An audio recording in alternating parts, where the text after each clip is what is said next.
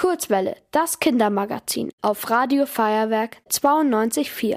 Hallo, hier ist Maja und ähm, ich freue mich schon ganz doll, denn ich darf heute Anne Almeling interviewen. Sie ist Korrespondentin für die ARD. Hallo Anne, schön, dass du uns zugeschaltet bist. Hallo Maja und viele Grüße nach München. ja, danke.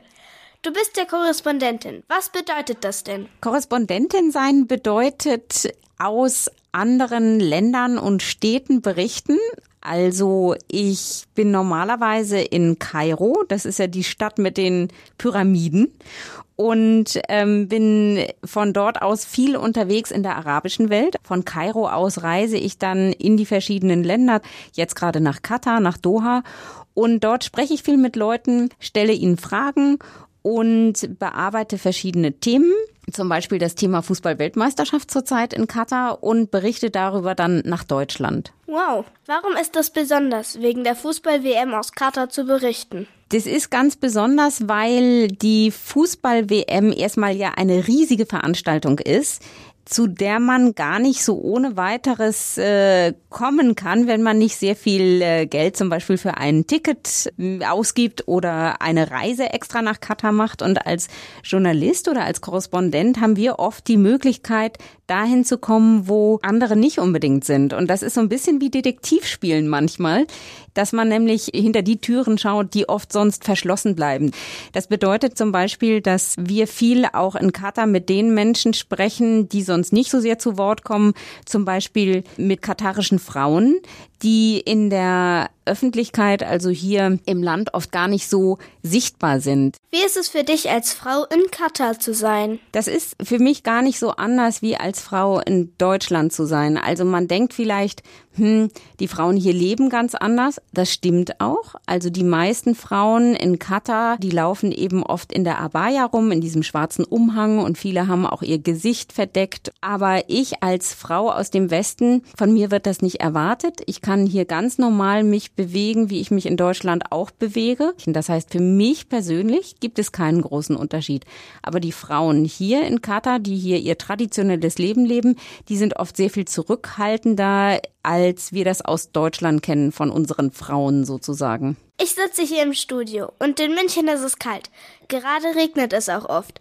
In Katar ist das aber anders. Kannst du mir vielleicht beschreiben, wie ich es mir in Katar vorstellen kann? Also in Katar ist es im Moment so wie bei uns im Sommer. Also ziemlich warm. Mittags scheint wirklich die Sonne ziemlich knallig vom Himmel. Es sind so Temperaturen um, ich würde mal sagen, 28 Grad, manchmal sogar noch 30 Grad.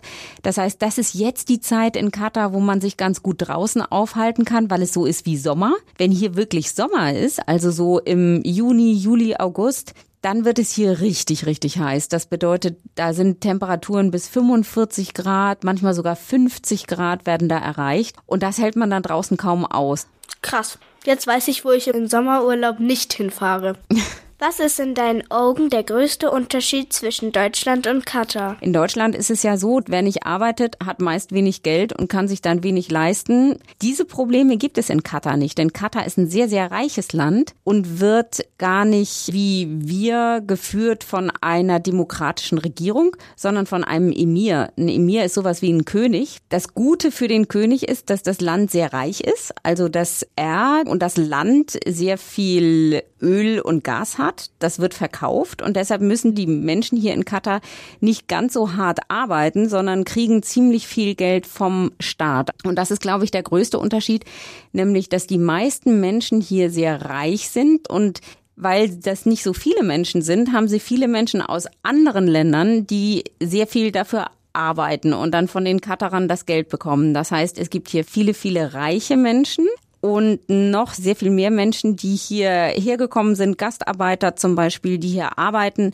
aber nicht so viel verdienen. Okay, warum ist die WM für Katar denn überhaupt so wichtig? Die WM ist, glaube ich, deshalb wichtig, weil Katar vor allem ein Ziel hat. Das Land will bekannt werden. Denn Katar ist ein ganz kleines Land. Also verglichen mit Deutschland ist es gerade mal so groß wie Schleswig-Holstein. Und Katar ist ja hier im Nahen Osten auf der arabischen Halbinsel gelegen.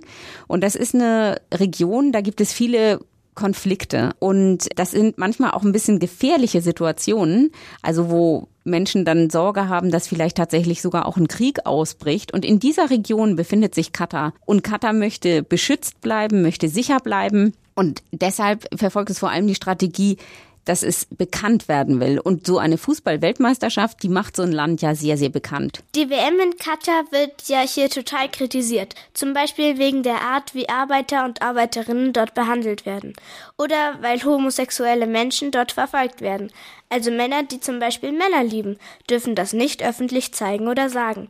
Was sagen denn die Menschen in Katar zu dieser ganzen Kritik? Die sind ein bisschen genervt von der ganzen Kritik, weil sie sagen, naja, das ist halt unsere Art, so zu leben. Und man sieht hier keine Männer, die Männer küssen auf der Straße. Man sieht aber auch keine Männer, die Frauen küssen auf der Straße, weil alles, was mit Zärtlichkeiten zu tun hat, ähm, dass man sich umarmt auf öffentlicher Straße, das ist hier nicht üblich. Das gehört nicht zur Tradition des Landes. Und das sagen viele Katarer auch, muss man verstehen, wenn es um die ja, Situation der Homosexuellen hier im Land geht. Die dürfen sich nicht öffentlich zeigen, die dürfen das nicht öffentlich ausleben, aber das dürfen Heterosexuelle auch nicht.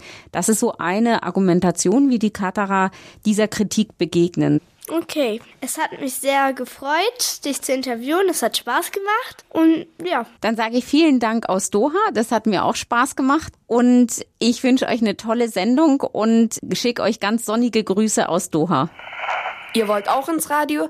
Dann macht mit bei der Kurzwelle. Schreibt einfach eine E-Mail an radio@feuerwerk.de.